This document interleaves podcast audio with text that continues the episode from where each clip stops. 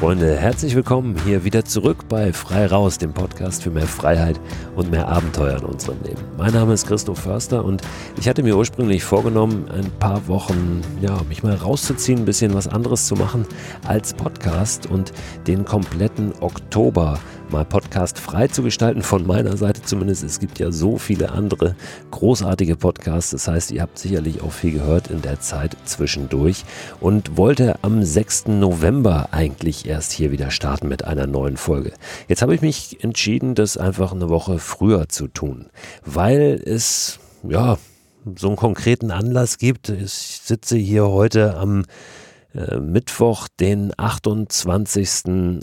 Oktober. Genau, ich muss selber mal überlegen, gerade welchen Monat wir haben. Ja, wir haben 28. Oktober und gerade heute saß auch äh, die Bundesministerkonferenz zusammen mit Frau Merkel und haben neue Maßnahmen, äh, neue Beschlüsse verkündet, die für den November gelten. Und für mich und wahrscheinlich auch für euch ist das so ein bisschen ein Déjà-vu. Jetzt, äh, wenn wir zurückgucken auf den März, äh, der März und äh, der damit einherziehende Lockdown aufgrund der Corona-Pandemie war auch äh, ein Auslöser, warum dieser Podcast hier überhaupt dann in der Form auch gestartet ist. Ähm, der kam dann täglich, also ich habe wirklich jeden Tag ähm, über Monate einen Podcast gemacht und äh, ich weiß, dass der vielen auch von euch geholfen hat, so ein bisschen durch diese Zeit zu kommen. Und äh, wie gesagt, es ist ein, ein bisschen ein Déjà-vu, äh, leider. Es war so ein bisschen abzusehen, dass doch jetzt im Herbst ein bisschen wieder was passiert. Ja, ja, aber nun sitzen wir wieder da und äh, eigentlich ist ist alles, alles wie im März und irgendwie dann doch nicht. Ähm, wir haben jetzt wieder solche Maßnahmen äh, vor der Nase, ähm, die uns ja doch sehr einschränken, auch was, was das Abenteuererleben da draußen betrifft. Ne? Ähm, wir dürfen nicht mehr so reisen, wie wir vielleicht reisen möchten. Und ähm, im Prinzip kann ich euch sehr ins Herz legen, einfach die Folgen ähm, nochmal zu hören, die wirklich im März, April, Mai gelaufen sind und wie gesagt, da zum Teil täglich, ähm, beziehungsweise fünfmal die Woche. Ähm, ganz viel äh, über das wir damals gesprochen haben, ähm, das ist jetzt auch wieder relevant. Einiges ist aber auch anders. Ähm, wir sind vielleicht nicht so ganz unvorbereitet da jetzt äh, reingeraten. Das heißt, wir wissen schon ein bisschen, was zu tun ist. Wir wissen, wie sich das anfühlt. Ähm, das macht es natürlich nicht besser. Ein anderer großer Unterschied ist, dass wir einen Winter jetzt äh, vor der Tür stehen haben. Also erstmal ein Herbst und ein Winter. Und damals war es der März. Ich erinnere mich noch, dass echt gutes Wetter war im März, zumindest in Hamburg, wo ich lebe.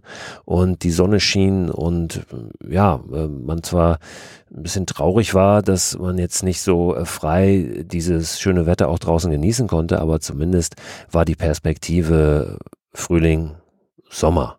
Und jetzt ist die Perspektive Herbst, Winter und dunkel und grau und nass. Und das fühlt sich natürlich äh, nicht ganz so dolle an. Also die Perspektive ist gerade einfach so ein bisschen düster.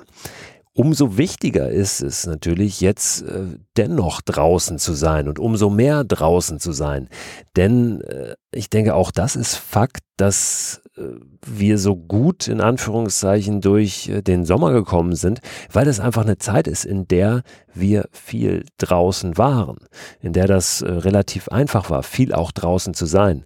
Und ich habe schon im August im Manuskript für mein neues Buch, dieses Jahreszeitenbuch, von dem ich hier auch schon ein paar Mal erzählt habe, das eigentlich jetzt gestern erscheinen sollte. Nun gibt es ein neues äh, Erscheinungsdatum. Ähm, das wurde von Verlagsseite nochmal verlegt und zwar ganz schön nach hinten verlegt. Ähm, das ist oh, ein bisschen schade, muss ich ehrlich sagen, weil äh, das jetzt ganz gut gepasst hätte in diese Zeit.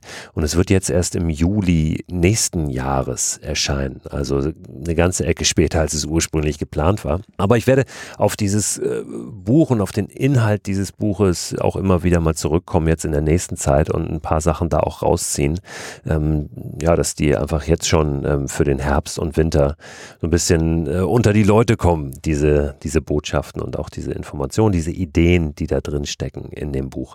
Und ich Habe da im August auch schon aufgeschrieben, ähm, Leute, lass uns mal abwarten, wenn der Herbst und Winter kommt, ähm, was dann passiert, wenn wir wieder drin sein werden.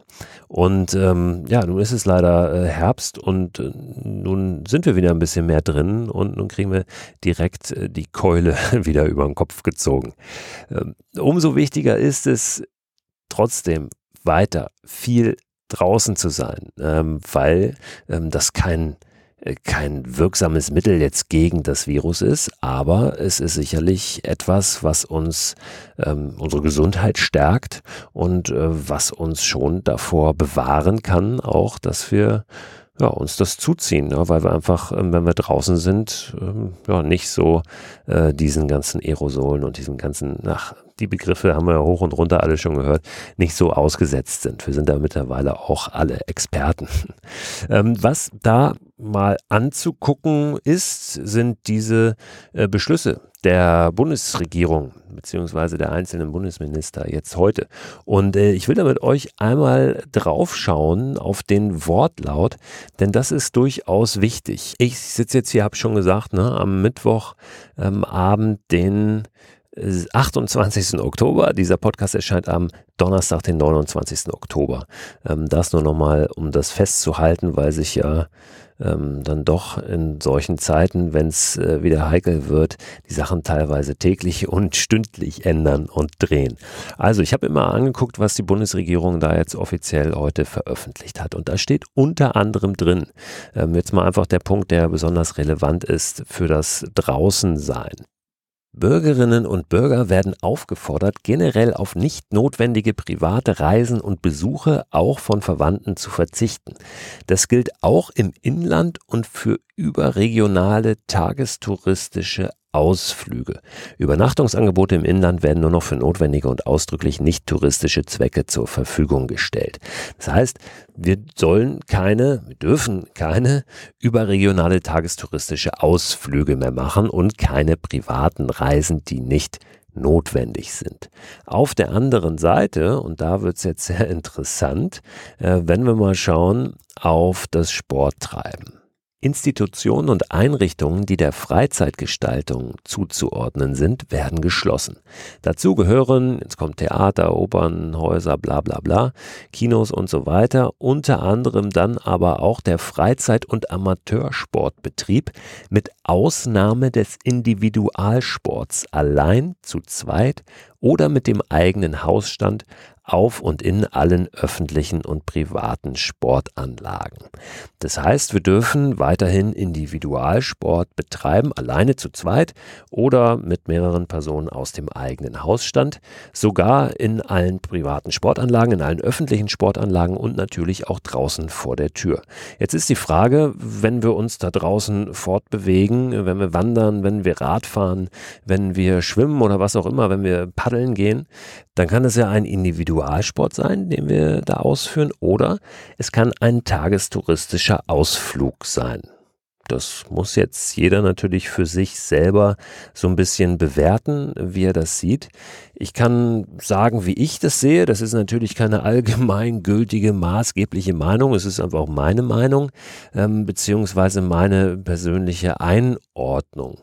Ich würde, wenn ich von der Haustür loswandere oder mit dem Fahrrad von der Haustür losfahre, ähm, dann würde ich das ganz klar als Individualsport sehen. Ich würde das auch so sehen, wenn ich ähm, mit dem Kajak irgendwo starte und ähm, oder mit dem Stand-Up-Paddleboard irgendwo starte, aber jetzt eben von der nächsten Möglichkeit, wo ich ins Wasser komme, dann ist es für mich auch kein tagestouristischer Ausflug, sondern dann ist es für mich die Ausübung eines Individualsports. Sogar wenn da eine Nacht dabei ist, die ich natürlich nicht in irgendeiner, ähm, in irgendeinem Hotel oder irgendeiner Herberge verbringe, sondern die ich vielleicht irgendwo einfach draußen neben meinem Boot schlafe oder neben meinem Fahrrad oder neben meinem Rucksack.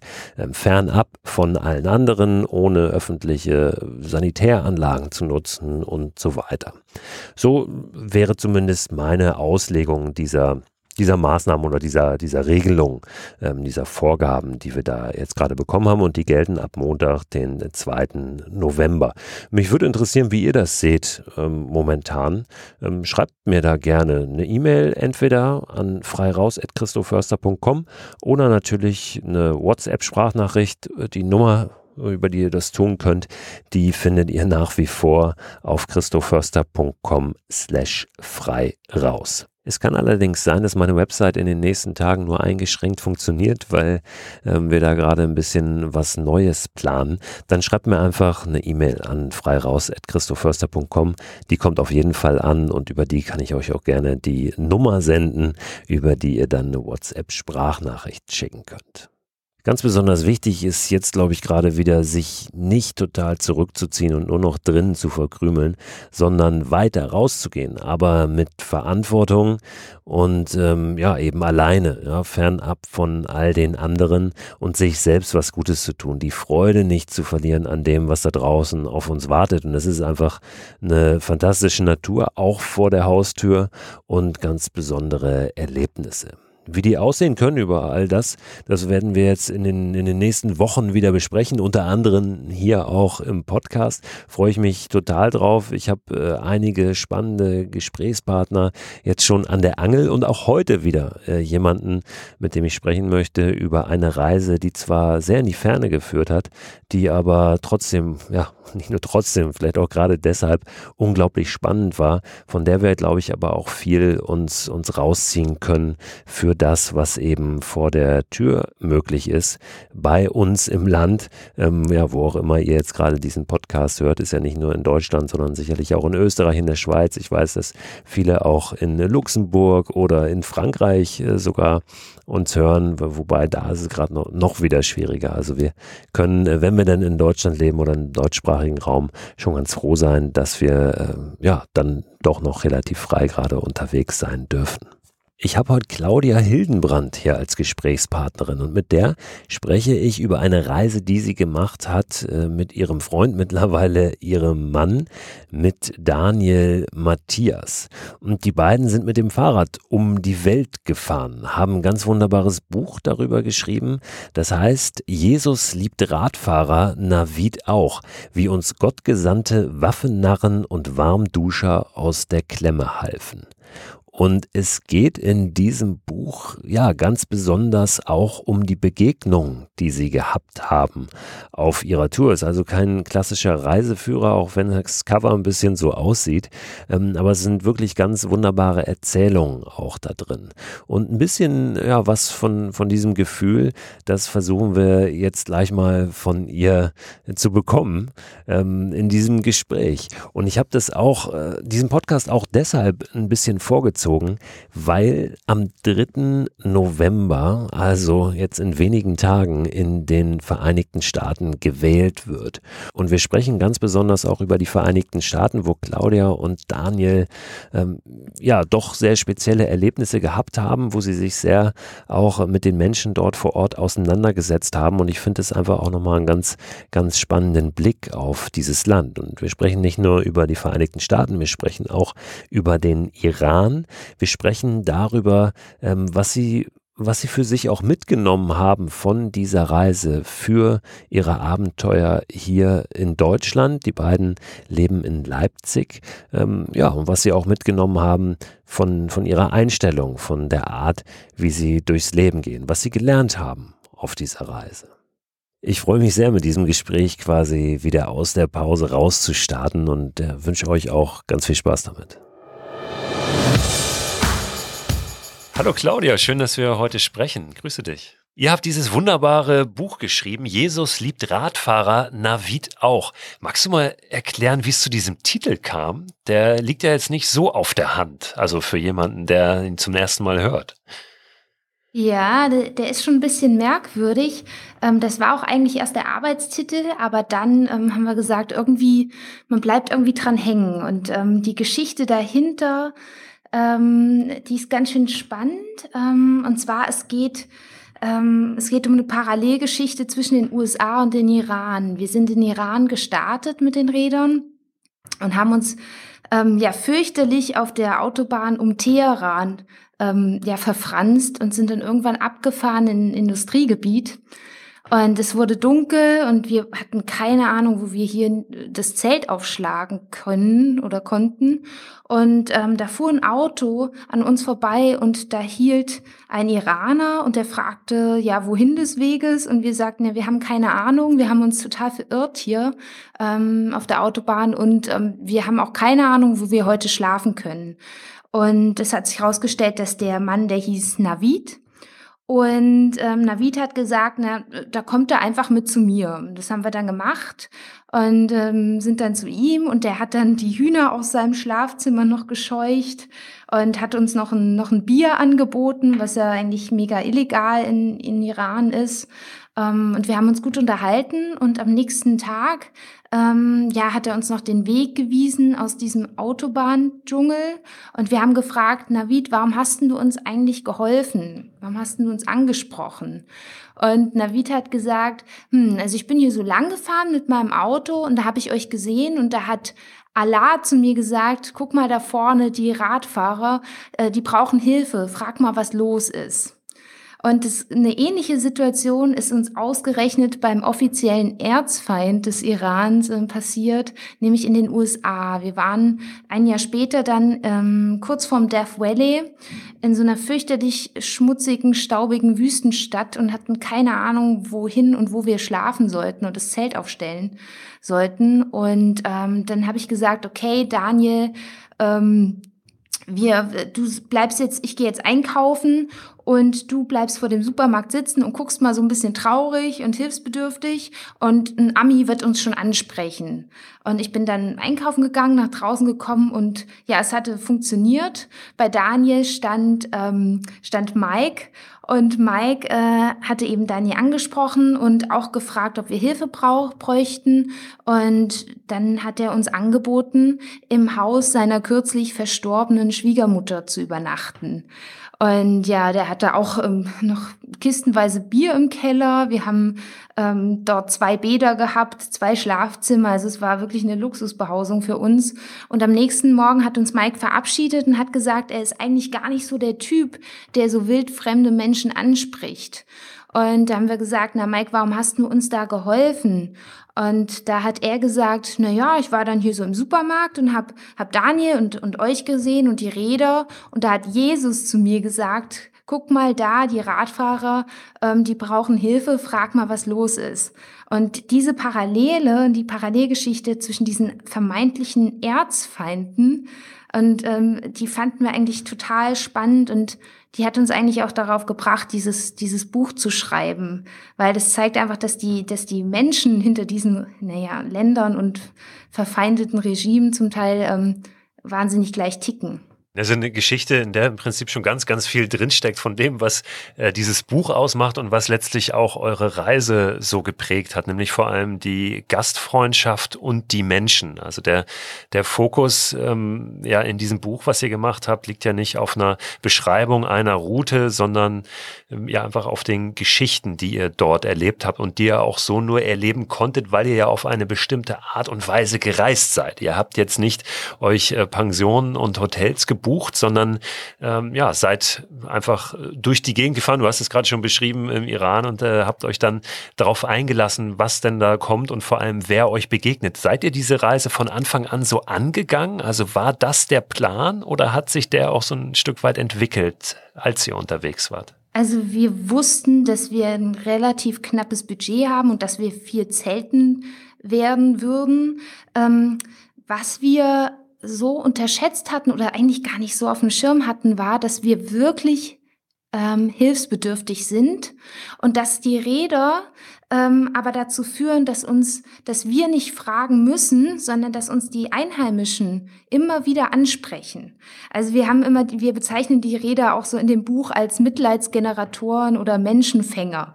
Man muss nicht viel machen dann mehr, sondern man braucht sich in Iran einfach mit, mit diesem Fahrrad auf den Marktplatz stellen und guckt mal kurz in eine Landkarte und schon hat man unglaublich viele Einladungen und Hilfsangebote. Und ähm, was uns auch noch nicht so bewusst war, als wir gestartet sind, war, ähm, dass wir sehr, sehr oft auch bei Einheimischen anklopfen äh, mussten abends, um einen Zeltplatz zu finden. Ähm, also äh, zum Beispiel in den USA ist es ja so, man denkt, es ist alles Weite, man hat unglaublich viel Raum für sich und kann dann einfach mal irgendwie die Isomatte irgendwo im Nirgendwo ausrollen, aber dem ist nicht so. Es ist ja alles eingezäunt. Und dann gibt's dort auch so martialische Schilder an den Zäunen, die dann sowas sagen wie, ähm, glaubst du an ein Leben nach dem Tod, noch einen Schritt weiter und du findest es heraus. Ähm, oder wir, ähm, wir sparen Munition und machen keine Probeschüsse, sprich die erste Kugel trifft. Und dann, das heißt also, man geht dann wirklich nicht auf diesen privaten Grund. Ja, und was blieb uns denn dann übrig? Zeltplätze konnten wir uns nicht leisten, also haben wir ein halbes Jahr in den USA jeden Abend an die Türen fremder Menschen geklopft. Und ähm, wir wussten nie, wer sich dahinter verbirgt und wer diese Tür aufmacht. Und ähm, dass, dass wir dann auf Leute getroffen sind, die wir im normalen Alltag vielleicht sogar eher meiden würden, ähm, das war uns in dieser Form gar nicht bewusst und es war uns schon gar nicht bewusst und vorher klar, dass wir sogar äh, viele dieser Leute dann wahnsinnig sympathisch fanden. Also wir hatten tolle Abende mit Trump-Wähler, wir hatten tolle Abende mit ja, Alkoholikern, ähm, wir haben weil mit äh, Drogensüchtige haben uns geholfen. Ähm, Waffennarren, Homophobe, ähm, ja, Antisemiten. Ähm, das heißt nicht, dass ich die Haltung nicht ablehne, aber wir hatten einfach mit denen auch ähm, Diskussionen, Gespräche, die ich so im Alltag vielleicht gar nicht führen würde und meiden würde. Wie gut ist euch das gelungen, da dann wirklich auch ähm, Haltung zu bewahren? Also das ist ja gar nicht so einfach. Ne? Man denkt oft, ja, dann ähm, haue ich da meine, meine Meinung raus, aber wenn man dann einem Menschen gegenüber sitzt, ist man ja manchmal auch, möchte man jetzt diese Situation ja auch nicht zerstören oder die, die Stimmung runterziehen. Ähm, wie war das für euch so gefühlt? Ähm, habt ihr da einen ganz guten Weg gefunden? So dass ihr immer am nächsten Morgen auch noch gut ins Spiegel gucken konntet? Ja, ähm, na, viel fragend haben wir halt reagiert, weil ähm, ich, also wenn ich jetzt mit einer Trump-Wählerin spreche, die eigentlich ähm, wahnsinnig, wahnsinnig herzlich ist, in der Obdachlosenhilfe tätig ist, ähm, die wahnsinnig gerne reist, aber trotzdem Donald Trump gewählt hat, dann frage ich mich natürlich, warum hast du ihn gewählt? Und, und so sind wir ins Gespräch gekommen. Ähm, oder ähm, ja in anderen Ländern in, in ähm, Zentralasien, ähm, da war ja Hitler oder so, ist ja da der starke Mann noch, der starke Nationalist, der irgendwie ähm, für Deutschland das Beste wollte und daher ein guter und starker Führer war. Ähm, da haben wir dann gesagt, na ja, aber Stichwort Holocaust und so weiter, ähm, da ist eben, da sind ähm, sechs Millionen Juden irgendwie gestorben und das wussten dann die Leute nicht und da haben wir dann eher erklärt, was da eben noch so passiert ist und dass wir da jetzt nicht so stolz drauf sind. Wenn wir nochmal auf die USA schauen, ähm, da sind wir natürlich jetzt auch gerade in einer Phase, ähm, wo es wieder heikel ist, auch politisch. Du hast eben gesagt, ähm, es kam auch so durch diese martialische Haltung oft, ähm, auch so dieses Stopp hier nicht weiter und äh, wir machen hier die Regeln. Auf der anderen Seite ja aber ähm, beschreibt ja auch eine, ja, eine große Herzlichkeit eben und äh, eine Aufgeschlossenheit den Menschen gegenüber, die dann vor einem stehen. Das hört sich jetzt erstmal ähm, so ein bisschen paradox an. Ist das vielleicht auch ein, ein Teil der amerikanischen Gesellschaft, diese, ähm, ja, dieses, dieses äh, ein Stück weit auch zerrissene? Ähm, naja, es wäre interessant zu äh, gewesen zu, zu erfahren, wie es wäre, zum Beispiel als Muslima durch das Land zu reisen oder ähm, als Schwarze. Ähm, äh, man hat den Rädern angesehen, dass sie ähm, etwas teurere Räder waren. Wir waren recht gut gekleidet. Ähm, wir kamen aus Deutschland. Also ich glaube, dass wir da ähm, sicherlich privilegiert waren als Gäste, weil wir aus der richtigen Region kamen. Und vielleicht hätten uns auch weniger Leute angesprochen, ähm, hätten, wären wir nicht aus Deutschland oder so gekommen oder hätten wir anders ausgesehen. Ähm, aber worauf ich noch zurück möchte, ist, dass, ähm, warte, äh, äh, äh, dass man natürlich, wenn man dann sich mit den Leuten unterhält, dass man ganz klar seine eigene Ansicht erstmal prüfen muss und auch erstmal Argumente finden muss, warum dieses oder jenes schlecht ist. Und wenn mir die Leute sagen, ähm, ja, dass Trump die Wirtschaft vorangebracht hat, dann muss ich erstmal ganz klare Argumente finden, warum ich ihn trotzdem nicht wählen würde, was bei Trump noch einfach ist. Aber es gibt ja auch andere Themen ähm, bei Abtreibung oder so, äh, die, die schwierig sind ähm, anzusprechen und wo man dann sich selbst erstmal wirklich wieder überprüfen muss und nicht in seiner Blase ist äh, mit Gleichgesinnten, wo man dann selbst wieder erstmal Argumente rauskramen muss, warum stehe ich eigentlich ähm, zu der Meinung oder warum habe ich eigentlich diese Haltung. Und das mache ich ja hier in meinem Alltag gar nicht mehr. Also da bin ich in meiner Blase, unterhalte mich mit meinen linken und grünen Freunden und ähm, schütte nur den Kopf vielleicht über die anderen.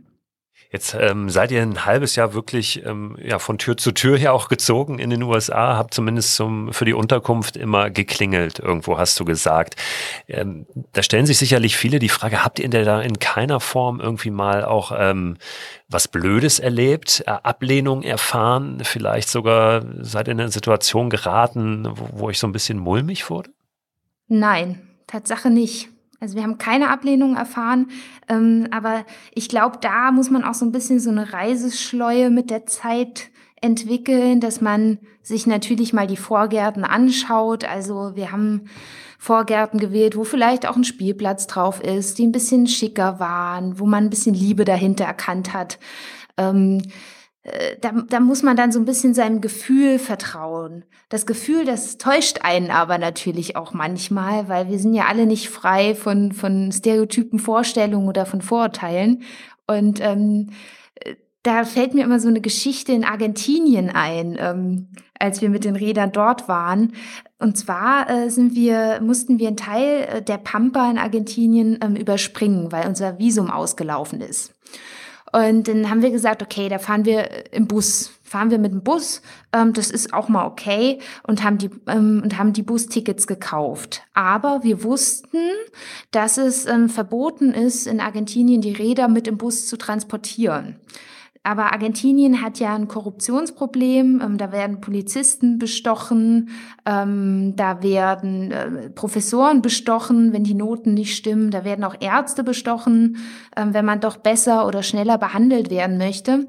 Und dann haben wir gedacht, na okay, ähm, wir kaufen die Tickets und was machen wir? Wir bestechen einfach die Busfahrer und ähm, sind dann äh, am Busbahnhof gewesen und da eilte ein, ein kleiner Mann ja, so ein bisschen dicklich, so ein bisschen speckige Kleidung, zerschlissene Jeans, zerschlissene äh, Schuhe. Der eilte auf uns zu und sagte, ja, ich bin Pepe und ähm, ich sehe eure Fahrräder, aber ihr dürft die gar nicht mitnehmen ähm, im Bus. Aber kein Problem, Amigos. Ich ähm, kümmere mich. Ich habe einen guten Draht zu den Busfahrern. Ich packe euch die Räder ein und dann könnt ihr starten. Und dann habe ich zu Dani gesagt, ey Dani, guck dir mal den Typen an. Ähm, der ist nicht vertrauenswürdig, ähm, der will äh, nur Geld einstreichen. Wir gehen einfach ohne ihn direkt zu den Busfahrern und geben denen eben ihr kleines Trinkgeld und können dann mit den Rädern äh, mitkommen. Und so haben wir es dann auch äh, versucht zu machen, sind hin zum Busfahrer, hatten das Ticket in der Hand und hat der Busfahrer gesagt, nee, euch nehme ich nicht mit. Und dann haben wir gesagt, na, wir geben auch ein kleines Trinkgeld. Und dann hat der Busfahrer gesagt, nein, es ist mir verboten, ich nehme euch nicht mit. Und dann haben wir gesagt, na, wir geben auch größeres Trinkgeld. Und dann hat er gesagt, nein, ich darf's nicht. Und Dani hat dann noch diese Notlüge erfunden, ähm, ich sei schwanger und wir müssten ganz schnell in die nächste Stadt zum Flughafen, um nach Hause zu fliegen. Man muss ja auch manchmal ein bisschen gerissen sein als Reisender. Und äh, auch das hat sein Herz nicht erweicht. Und letztlich ist der Bus ohne uns gefahren und die Tickets für 100 Euro waren, sind, waren einfach für einen Mülleimer. Und äh, dann bin ich ganz reumütig zu Pepe gegangen und habe gesagt, lieber Pepe, es tut mir leid, dass ich dich ähm, so herablassend behandelt habe und wir bräuchten deine Hilfe. Und Pepe hat wieder gesagt, no problema, kein Problem. Und ähm, ist zu anderen Busfahrern hingegangen, hat die Räder eingepackt, wir haben nochmal ein neues Ticket gekauft und konnten dann am nächsten Tag auch wirklich fahren. Und das zeigt einfach wieder, ähm, einerseits muss man ja sein Gefühl trauen und die richtigen Leute ansprechen und auch die richtigen Leute meiden unterwegs, ob das in Deutschland ist oder auch in der Welt. Und andererseits muss man aber auch ähm, sich immer wieder dran erinnern, ein bisschen offen zu bleiben und offen zu sein und nicht gleich die Leute ähm, abzuwerten, weil man sie in eine vermeintliche Schublade steckt. Und natürlich auch äh, flexibel sein dann ähm, und äh, die eigene Meinung vielleicht auch mal hier und da hinterfragen und äh, sie ändern, oder? Und dann, äh, das ist ja ein, ein, eine schöne Geste, dann auch zu sagen, tut mir leid, das war jetzt hier nicht so, war gerade nicht so korrekt von mir. Ich finde das total interessant, weil wir sind ja irgendwie so gestartet. Wir haben beide studiert, kommen aus Deutschland, der Demokratie. Wir sind ein reiches Land, wir sind reiche Menschen im Vergleich zu wahnsinnig vielen anderen Menschen auf diesem Planeten. Und wir dachten, okay, also eigentlich sind wir mit einer gewissen Grundarroganz losgefahren. Ähm, nicht bewusst, aber die hatten wir unbewusst. Und es ist dann einfach wahnsinnig interessant, ähm, wenn wir, wir waren in Kirgistan dann mit den Rädern und da haben die Leute in ihrem Garten ähm, äh, Treppen gebaut aus zerschlissenen Autoreifen. Und das sieht vielleicht nicht optisch tiptop aus, aber ähm, es, es macht natürlich völlig Sinn, die Räder nicht wegzuschmeißen oder zu verbrennen, sondern sie weiter zu nutzen. Und ähm, ich gehe ja auch an Schulen mit der Radreise und gebe da Workshops und erzähle dann immer aus Kirgistan und dann sagen Schüler manchmal, ja, das ist doch primitiv, das ist doch arm, wenn die ihre Reifen da wieder verwerten oder alte Vorhänge um ihre Plumpsklos draußen äh, machen. Aber ich frage dann halt, na, was ist denn jetzt primitiv, wenn wir es äh, äh, neu kaufen und wieder wegschmeißen? Schmeißen oder wenn die es einfach weiterverwerten. Oder auch in Kirgistan, da kam ein, da war ein, ein wunderschöne, eine wunderschöne junge Frau, äh, bei der haben wir ein paar Tage übernachtet. Xenia, die war 21 und äh, die hat gefragt, na, stimmt es denn, dass ihr eure Eltern ähm, in Altersheime abschiebt? Und da haben wir gesagt, ähm, na das machen manche Leute und ähm, ich habe ihr dann versucht zu erklären, warum die Leute das machen.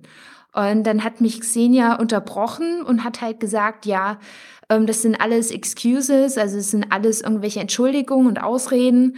Ähm, wenn ihr eure Eltern in ein Altersheim abschiebt, dann ist es nichts anderes, als wenn eure Eltern euch ähm, als Babys in Waisenheime abgebt, wenn ihr denen mal auf, ähm, auf den Keks geht und mal schwierig seid.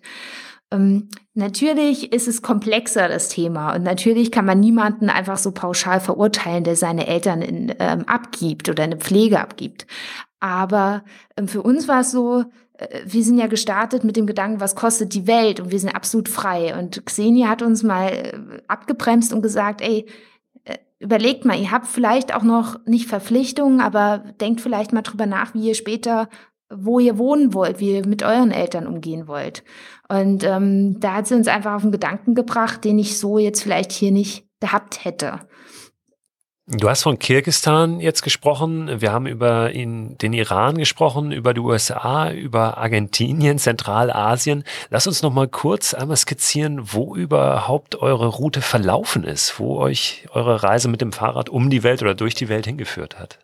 Also wir sind in, äh, 2017 im April in Iran gestartet und sind dann ganz klassisch die, entlang der Seitenstraße gefahren durch die Istan-Länder, Zentralasien, ähm, sind dann aber noch nach Pakistan und durch China gefahren ähm, und dann Richtung Südostasien, ähm, Laos, Thailand und sind dann geflogen, waren dann lange in den USA und in Kanada, äh, aber an der Westküste unterwegs, sind dann nochmal geflogen ähm, nach Südamerika und sind dann ähm, dort durch vor allem Chile, Bolivien und Argentinien geradelt. Das sind ja riesige Länder mit, mit gewaltigen Bergen. Wir haben da die Anden mehrfach gekreuzt und sind dann nochmal nach ähm, Nordafrika, Marokko geflogen und sind ähm, dann von Marokko aus mit dem Schiff übergesetzt und dann über Spanien, Frankreich, die Schweiz nach Hause geradelt und letztes Jahr im Juni angekommen. Wir kommen ursprünglich aus Thüringen und meine Oma äh, hat uns auf dem letzten Kilometer empfangen in,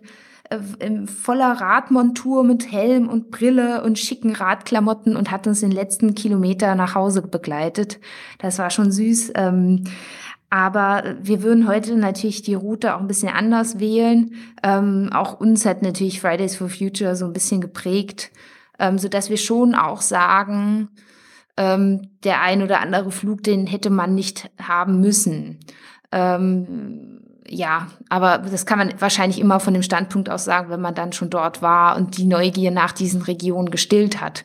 Das ist, glaube ich, aber so ein Konflikt, den ganz schön viele ähm, in sich tragen, dass sie eigentlich raus wollen ähm, und auch wirklich die Welt kennenlernen wollen. Und dann aber natürlich hat man inzwischen so eine Art grünes Gewissen, äh, das in einen nagt. Und man muss da, glaube ich, für sich immer diesen, diesen Weg finden, den Mittelweg finden.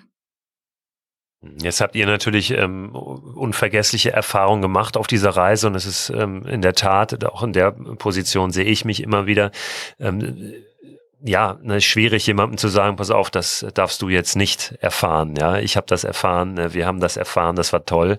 Ähm, und das ist immer leicht, sich dann zurückzulehnen und zu sagen, jetzt ist das irgendwie nicht mehr die Zeit dafür. Genau, na, ich denke aber auch, ähm, Natürlich ist Fliegen wahnsinnig umweltschädlich, aber würden wir an anderen Stellen noch mehr einsparen, könnten vielleicht auch die Leute ein bisschen fliegen. Also ich glaube, es gibt noch andere Stellschrauben, weil per se zu reisen und die Welt kennenzulernen, sorgt ja eher dafür, dass die Gesellschaft vermutlich eine bessere wird als eine schlechtere. Und vielleicht kann man sich den Fliegen, wenn man nicht jedes Jahr fünfmal irgendwo einen Städtetrip macht, ähm, doch eher leisten und, und spart an anderer Stelle ähm, eher ein.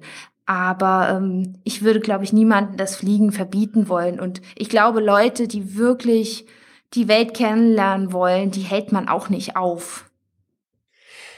Jetzt war das für euch ein, ein, großer Traum, der sich erfüllt hat, äh, der ja auch nicht einfach vom Himmel gefallen ist, sondern dem ihr auch äh, nicht nur hinterher gejagt seid, sondern den ihr dann auch gepackt habt und äh, gemacht habt. Was ist seitdem passiert? Das ist ähm, eine Frage, die ich auch immer wieder gestellt bekomme. Was ist denn dann, wenn ich, wenn ich wieder da bin? Also schaffe ich das dann überhaupt noch, mich wieder zu integrieren, auch in den Alltag oder in eine Gesellschaft? Oder will ich eigentlich nur sofort schon wieder weg? Also wie kann das gelingen, eben auch die Erfahrung, äh, die man dort gemacht hat auf so einer Weltreise, in den Alltag zu bringen? Ihr seid nun äh, in den Alltag richtig ähm, reinkatapultiert worden. Einmal natürlich auf aufgrund der Situation in diesem Jahr, äh, die wir alle erfahren, ähm, die Corona-Krise im weitesten Sinne, aber ihr seid auch Eltern geworden. Das heißt, ihr seid auch ähm, ja in der Hinsicht doch jetzt ein bisschen mehr im Alltag wieder drin, als ihr es wahrscheinlich vor der Reise wart. Äh, ja und nein. Also mit einem mit einem Neugeborenen ist ja, glaube ich, nichts mehr Alltag. Es ist der neue, der neue Alltag. Ja, aber jeder, es, ist, es fühlt sich ja noch nicht an wie Alltag. Also es ist ja jeder Tag ganz neu und ich muss immer wieder dazulernen. Ähm, ähm, also es war natürlich nach den über zwei Jahren so, dass wir uns ähm, Tatsache nach Privatsphäre, nach den äh, vier Wänden gesehnt haben, wo man die Tür auch mal zumacht und ähm, auch einfach mal einen Wasserkocher hat und ein Bett hat und einen Kühlschrank hat, äh, die bei uns alle gebraucht sind. Ähm, also wir haben nichts, nichts neu gekauft. Das hat sich schon durchgesetzt, so ein bisschen mehr dieses ähm, Umwelt-Recycling-Bewusstsein. Ähm, was ich was, was mir jetzt, wir waren jetzt äh, mit, der, mit der kleinen Maus, äh, mit der Tochter das erste Mal wieder unterwegs auf den Rädern. Also wir haben jetzt nach drei Monaten gesagt, so raus und machen, ja, dieses Motto. Wir, wir müssen jetzt einfach mal raus. Und ähm, da haben wir die Räder gepackt, haben sie einen Radanhänger gesetzt und ähm, sind einfach losgefahren und haben gezeltet. Und ähm, dann waren wir in der ersten Stadt und haben, ähm, haben dort was zu Mittag gegessen in so einem Straßenlokal. Und der, der Kellner, der kam, der war aus Marokko. Wir haben ihn gefragt, wer kommst du? Und da hat er gesagt, ich bin aus Marokko ursprünglich, aber ich habe hier eine Frau und zwei Kinder. Und er wohnte aber nicht in dieser Stadt, sondern er wohnte in, im Nachbarort. Denn in dieser Stadt, da lebten so viele Zombies. Und ich hab, wir haben dann einfach so gelacht über seine Aussage und haben gesagt, na ja, aber dann fühlst du dich in einer anderen Stadt wohler und das, das Gespräch ist dann irgendwie so veräppt. Und ich habe mich jetzt im Nachhinein einfach so wahnsinnig geärgert, weil mir was abhanden gekommen ist, schon in diesem Jahr, in dem wir zurück sind. Nämlich ähm, die Neugier und das Nachfragen. Das liegt vielleicht auch daran, dass ich ähm, natürlich mit dem Baby wirklich beschäftigt bin. Ich habe das dann noch gestillt und Natürlich muss man sich da auch erst reinfuchsen in diese neue, in dieses neue äh, die, äh, Reisen, in die neue Art zu reisen, mit Baby zu reisen. Und ich habe auch den Kopf dafür nicht gehabt für diese Unterhaltung. Aber jetzt wurmt es mich ungemein, dass ich diesen Kellner nicht gefragt habe, was meinst du, was sind Zombies? Also sind Zombies, ich hätte jetzt gedacht, das sind irgendwelche Nazis, die ihn beschimpfen, aber vielleicht sind die Zombies auch andere Ausländer, die er nicht leiden kann. Vielleicht ist er xenophob. Ich weiß es nicht.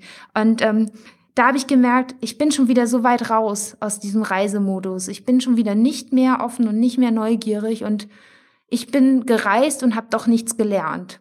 Und ähm, das wurmt mich ungemein, dass ich am liebsten wieder losmachen würde und nochmal mit dem Fahrrad dahin fahren wollte, nur um zu wissen, was meinst du unter Zombies, was verstehst du darunter? Und ich glaube, das muss man sich so ein bisschen im Alltag bewahren, wenn man ähm, hier in Deutschland ist oder hier in Deutschland unterwegs ist und sei es nur auf einer schnöden Radtour, wenn jemand irgendwie spannend ist und interessant, dass man da irgendwie nachfragt. Und das haben wir gemacht auf diesen, auf dieser zweijährigen Reise, weil wir die Zeit hatten, den Kopf hatten, die Muse hatten.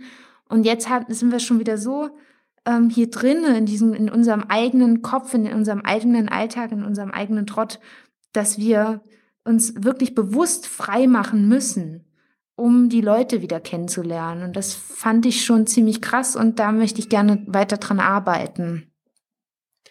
Glaubst du, es ist eher das Unterwegssein oder das weit weg sein? Also würde dir das helfen, da wieder mehr hinzukommen, wenn du auch in Deutschland einfach mehr unterwegs wärst? Also wenn ihr eine längere Tour machen würdet oder öfter kleine Touren machen würdet mit dem Rad? Ja, ja, das habe ich ja jetzt gesehen. Das war so, so ein bisschen so der Tritt in den Hintern, dieser Zombie-Satz, wo ich nicht nachgefragt habe. Also es geht darum, unterwegs zu sein. Und ähm, jeder weiß das, wer, wer einmal irgendwie wandern war einen Tag, der fühlt sich ganz anders, der fühlt sich ganz viel freier. Ähm, und ich glaube, wären wir noch eine Woche länger gefahren, wären wir auch wieder in diesem Modus drinne gewesen. Also man muss da nicht, nicht um die halbe Welt fliegen. Ähm, das geht auch wirklich hier. Und ähm, genau, ich hoffe, dass ich, dass ich dieses Erlebnis so nochmal in meinen Kopf festsetzt oder wie so ein Widerhaken, sich wie so ein Angelhaken da eingräbt, damit ich das einfach nicht vergesse. Weil ähm, ich glaube, es ist einfach unglaublich bereichernd und es lenkt einen auch wirklich ab von seinen mickrigen Problemen, die man vielleicht selbst hat oder Sorgen, wenn man einfach den anderen zuhört und ähm, ja sich in Gespräche vertieft. Vielleicht fahre ich auch noch mal irgendwann hin in dieses Restaurant und frage ihn, was er unter Zombies meint. Ich weiß es nicht. Ist das Rad ähm, immer noch das Mittel eurer Wahl, wenn ihr unterwegs seid? Oder geht ihr auch wandern oder seid mal, weiß ich nicht, auf dem Wasser unterwegs oder so? Ähm, wir gehen auch wandern, ähm, aber das Rad, das finden wir einfach nach wie vor, ähm, naja, ziemlich, ziemlich praktisch. Man kommt schon ein Stückchen weiter und Daniel ist ja nicht mehr der Jüngste. Der ist 35, wird 36 und er merkt Tatsache sein Knie. Und ähm, wenn man dann doch mal bergab geht und so weiter mit schwerem Gepäck, ähm, wir sind nicht die Leute, die so voll die schweren Rucksäcke tragen können und ähm, jetzt auch mit Baby. Wir finden es einfach ein bisschen entspannter, auf den Rädern zu reisen. Ist einfach eine Geschmackssache. Aber ich muss auch vorher wirklich, also ich muss aber auch anmerken, dass wir beide, das steht auch äh, auf dem Buch, was wir äh, geschrieben haben, hinten gleich in der in einem Klappentext drinne, ähm, es ist jetzt, also wir sind ja 32.000 Kilometer gefahren in den zwei Jahren, aber es ist jetzt nicht so, dass wir beide total gerne Fahrrad fahren. Also es ist nicht so, dass wir jeden Tag gesagt haben, so geil, jetzt geht's wieder auf die Räder. Aber weil das Rad, ähm, sicherlich auch wie man zu Fuß unterwegs ist, aber weil das Rad uns einfach immer wieder in diese absurdesten Situationen schmeißt, ähm, ob wir wollen oder nicht. Deswegen finden wir das einfach ein, ein, geniales Reisemittel, egal wo, ob in Deutschland oder, oder in der Welt. Ähm, ich kann da vielleicht noch mal eine, eine Geschichte erzählen ähm, von diesen absurden Situationen. Äh, wir waren ja dann in Thailand unterwegs und ähm, das Schöne in Thailand ist ja, dass es so in jedem kleinen Dorf eine Frau oder einen Mann gibt äh, mit einer Herdplatte vor sich und die kochen dann so am Straßenrand so ein frisches, gesundes Essen, ein Curry oder Reis mit Gemüse. Und das eben für einen Euro. Und das ist natürlich super für Radreisende. Und wir waren unterwegs. Es war mittags um zwölf und ziemlich staubiges, kleines, schmutziges Dörfchen. Und auf einmal tauchte da dieses Straßenrestaurant auf mit so wunderschönen Tischen und darauf sogar Tischdecken. Und da war nicht nur eine Frau oder ein Mann, sondern ähm, da waren gleich fünf richtig schön dralle Köchinnen mit richtig großen Pötten und Töpfen vor sich und da kochte das Curry drin. Und da kam dann auch schon der Kellner und der Kellner, der sprach Englisch, ähm, was man ja auch nicht immer auf dem Land irgendwo in Thailand hat. Und der fragte, was wir gerne hätten. Und da haben wir dann bestellt, haben uns noch durch die Curries irgendwie gekostet. Und dann haben wir noch gefragt, ob wir noch ein bisschen Obst haben könnten, ein paar Bananen und ob er noch Cola hätte. Und er so, ja, ja, kein Problem, bringe ich euch. Und dann habe ich mal unterbrochen und habe gesagt, mm, by the way, was kostet das denn eigentlich? Weil wir reisen ja mit einem nie, kleinen, geringen Budget. Und dann hat der Kellner gesagt, no, no, for free, for free. Und dann haben wir gesagt, nee, umsonst, das geht, das geht nicht. Also wir haben echt richtig Knast. Ähm, bitte, wir wollen ein bisschen was bezahlen. Nee, nee, das ist umsonst. Und dann haben wir, und dann hat er wieder abgewunken und dann meinte er, also das ist eigentlich ähm, gar kein Restaurant, wo ihr jetzt seid, sondern das ist die Beerdigung meiner Großmutter und ihr seid ganz herzlich eingeladen. Und wir sind natürlich voll rot angelaufen und ähm, haben dann mal hinter diese drei Köchinnen geschaut und hinter das Buffet. Ähm, und da stand wirklich der Sarg mit der Oma und da drauf noch so ein Blumenbouquet und noch so ein ganz großes graues Bild von der Verstorbenen. Und wir hatten es einfach nicht gesehen, weil man kennt das vielleicht, wenn man nach dem Sport oder wenn man draußen war, einfach wirklich Hunger hat und dann fokussiert man ja nur noch auf dieses Essen vor sich. Und ähm, aber wir waren dann eigentlich nur so Nutznießer des Buddhismus in Thailand, weil die Thais, die feiern ähm, ja nicht in Schwarz und alles ist so still und traurig, ähm, sondern ähm, die machen da ein großes Fest. Für diese Trauerfeier waren 700 Gäste geplant. Wir haben dann auch so, da gibt's richtig Straßenschilder, selbstgemachte mit dem Bild der Verstorbenen und Pfeilen, wo man dann hin muss, wo die Feier ist. Die haben wir dann regelmäßig auch dann erkannt, diese Schilder. Und ähm, da wird auch viel geschenkt. Ähm, da werden Süßigkeiten geschenkt, da wird auch Geld an die Gäste weiter verschenkt, ähm, weil ähm, man denkt, dass der Verstorbene, Verstorbene oder die Verstorbene ja wiedergeboren wird und ähm, man sich ja wünscht, dass sie mit einem möglichst guten Karma ähm, dann in das neue Leben startet und nicht als ähm, Ameise, sondern eben als Königin geboren wird. Und ähm, wir haben immer gesagt, ja, die Oma, die wird bestimmt als eine Königin geboren, so wie wir uns da durchgegessen haben. Ähm, aber das war einfach so, so eine Situation, in die, in die uns diese, diese Fahrräder wieder reingeschmissen hat äh, haben und ähm, die, werden, die diese Reise natürlich unglaublich wertvoll machen. Jetzt habt ihr nicht nur das Fahrrad als Türöffner in der Zukunft, sondern noch einen zweiten, nämlich ein kleines Kind. Das stimmt, das merke ich schon, die Aufmerksamkeit, vor allem dann, wenn Daniel mit ihr im Arm irgendwo um Hilfe bittet. Wir hatten jetzt die Situation, dass wir auf unserer ersten gemeinsamen Radtour in Deutschland ähm, da waren wir wirklich unglaublich hungrig, weil man fährt ja, solange das Kind schläft. Na, man darf ja nicht anhalten, weil dann hört es auf zu schlafen und das wollen wir bitte nicht haben, weil so ein bisschen was schaffen will man ja am Tag. Und ähm, ja, Juli, also unsere Tochter, die schlief seelenruhig und nach drei Stunden hatten wir dann auch richtig Knast und dann wurde sie Gott sei Dank auch wach und da war ein Restaurant, auch noch eine Empfehlung von Freunden, dass wir da mal hingehen sollten und ja, und dann ähm, hat sich aber herausgestellt, dass das Restaurant Mittagsruhe machen möchte und jetzt nur noch Kaffee anbietet. Aber was sollen wir mit Kaffee und Kuchen? Wie viel Kuchenstücke soll ich essen, um diesen Hunger zu befriedigen? Und dann habe ich gesagt, Daniel, du nimmst jetzt mal Juli auf den Arm und gehst mal mit ihr rein und fragst ganz nett, ob wir doch noch was zu Mittagessen ähm, be bekommen könnten. Und das hat Daniel gemacht. Und mit dem Kind war natürlich alles möglich. Und wir haben noch Mittag gegessen. Und dann kamst du um die Ecke. Das ist dann, dann kam der ich noch. Trick. Dann, ja, dann kam ich noch. Dann mussten sie noch mehr machen. ja, großartig. Da wünsche ich euch ähm, natürlich äh, alle, allen gemeinsam, euch allen dreien äh, jetzt in der, in der Zukunft, in der nahen auch in der fernen, ähm, ja, ganz viele weitere tolle Erlebnisse, eben auch in Deutschland. Die Frage ist ja, wie lange wir noch ähm, ja auch darauf zurückgeworfen sind, ja momentan eben ähm, auch ein bisschen mehr vor der Tür zu schauen. Habt ihr da ähm, konkrete Ideen oder Ecken, die ihr euch mal anschauen wollt?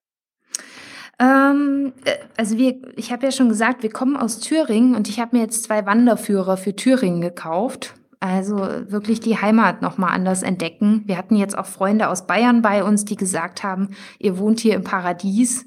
Und äh, ich habe Wanderungen gemacht, die sind direkt neben meinem Heimatdorf, die habe ich noch nie vorher gemacht. Also äh, Thüringen entdecken ist, glaube ich, schon jetzt angesagt. Ähm, was ich aber noch ergänzen will, ähm, ist, dass ähm, wir sind ja 2017 gestartet und wir hatten zwar ein Smartphone dabei für die Navigation, aber wir haben auf sämtliche Apps irgendwie verzichtet. Ähm, weil das war damals irgendwie noch nicht so Mode. Und wir hatten auch die anderen Radreisenden, die hatten vielleicht mal eine Wetter-App und haben sich navigieren lassen mit dem Handy, aber das war es dann auch. Und als wir dann 2019 in Patagonien waren, also in, in Südargentinien, Südchile, ähm, da ist uns was aufgefallen, was uns hier auch auffällt, nämlich die Leute wissen immer am Morgen, wo sie abends schlafen, wo sie abends zelten oder bivakieren wollen. Und dann, wir haben uns immer gefragt, woher wissen die das? Warum wissen die das morgens, wo sie abends schlafen? Ähm, Radreisende, ja, die ja eigentlich wahnsinnig unabhängig auch unterwegs sind. Und in Patagonien, ich meine, das ist grün dort, da sind überall Bäche, Flüsse, Seen. Äh, das ist ähm, spärlicher als ähm, Sibirien besiedelt. Warum wissen die schon, wo die abends pennen? Und dann äh, ist es so, dass sie einfach, dass viele Reisende inzwischen mit diesen Apps unterwegs sind, was weiß ich, ähm, iOverlander, Wikicamps oder was es da alles gibt. Und ähm, äh, wo ja die Leute eintragen oder Spots eintragen, ähm, die gut geeignet zum Übernachten sind, zum wilden Übernachten. Und wir haben festgestellt, hätten wir uns auf diese Apps gestützt, schon im Vorfeld, ähm, dann hätten wir dieses Buch was wir jetzt geschrieben haben, niemals verfassen können, dann wären unglaublich viele Geschichten gar nicht passiert, weil wir haben uns ja ausgesetzt. Und es war einfach wahnsinnig spannend auch zu erleben, wie reagieren denn die Leute, wenn man sich aussetzt und wenn man um Hilfe bittet und wenn man abends bei denen anklopft und fragt, dürfen wir bitte mal in eurem Vorgarten zelten. Und ähm, ich glaube, ähm, wenn man, sei es in Deutschland oder sei es im Ausland, ähm, wenn man unterwegs ist, dass man, dass man sich vielleicht wirklich aktiv inzwischen zwingen muss, nicht auf diese Apps zu schauen und zu vertrauen. Ähm, denn das ist so ein bisschen so ein Fazit dieser Reise, egal wo man ist, also wo Männer, Frauen oder auch Kinder sind, ähm, gibt es jemanden, der hilft.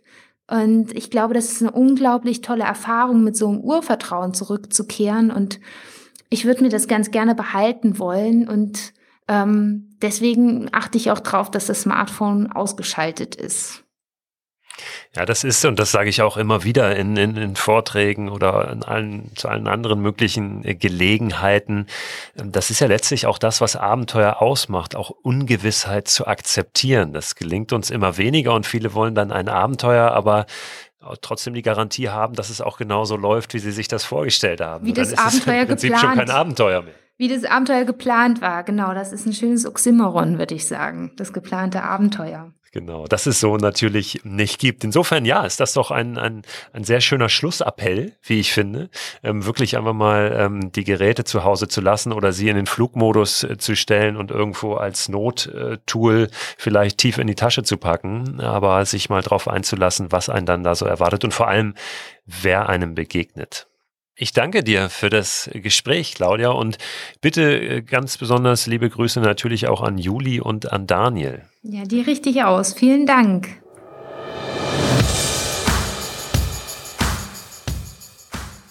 Ja, auch das ist in der aktuellen Situation jetzt gerade wieder oder in der Situation, in der wir dieses Jahr eigentlich schon die ganze Zeit sind, glaube ich, sehr, sehr wichtig, dass wir persönlich die Offenheit nicht verlieren anderen gegenüber, wo wir vielleicht nicht immer ihr ganzes Gesicht sehen, weil sie Masken tragen, wo wir nicht so eng mit ihnen in Kontakt kommen, weil wir Abstand halten müssen, aber trotzdem uns diese Einstellung bewahren, wirklich offen zu sein, interessiert zu sein und auch interessiert zuzuhören, nachzufragen, warum verhält sich der andere so, wie er sich verhält, warum ist er an dem Ort, an dem er ist, welche Geschichte hat er, was hat er zu erzählen, was bewegt ihn und ähm, ja, da einfach auch äh, das Soziale zu bewahren und äh, für uns persönlich auch äh, weiter zu trainieren, einfach diese, ähm, diese Aufmerksamkeit anderen gegenüber und die soziale Kompetenz, weil die ist nach wie vor ähm, vielleicht, äh, vielleicht die wichtigste Kompetenz überhaupt, die wir haben können. Wenn ihr Lust habt, mehr zu erfahren über die Reise von Claudia und Daniel, dann besorgt euch einfach das Buch. Ich sag nochmal, wie es heißt. Jesus liebt Radfahrer, Navid auch. Wie uns Gottgesandte Waffennarren und Warmduscher aus der Klemme halfen. Kostet 15 Euro und ist erschienen bei Reise-Know-how im Reise-Know-how Verlag. Die Details zu dem Buch, die, die schon länger zuhören, kennen das. Die packe ich immer auch nochmal in den Newsletter. Es gibt einen Newsletter zu diesem Podcast, könnt ihr abonnieren unter christoförster.com slash frei raus.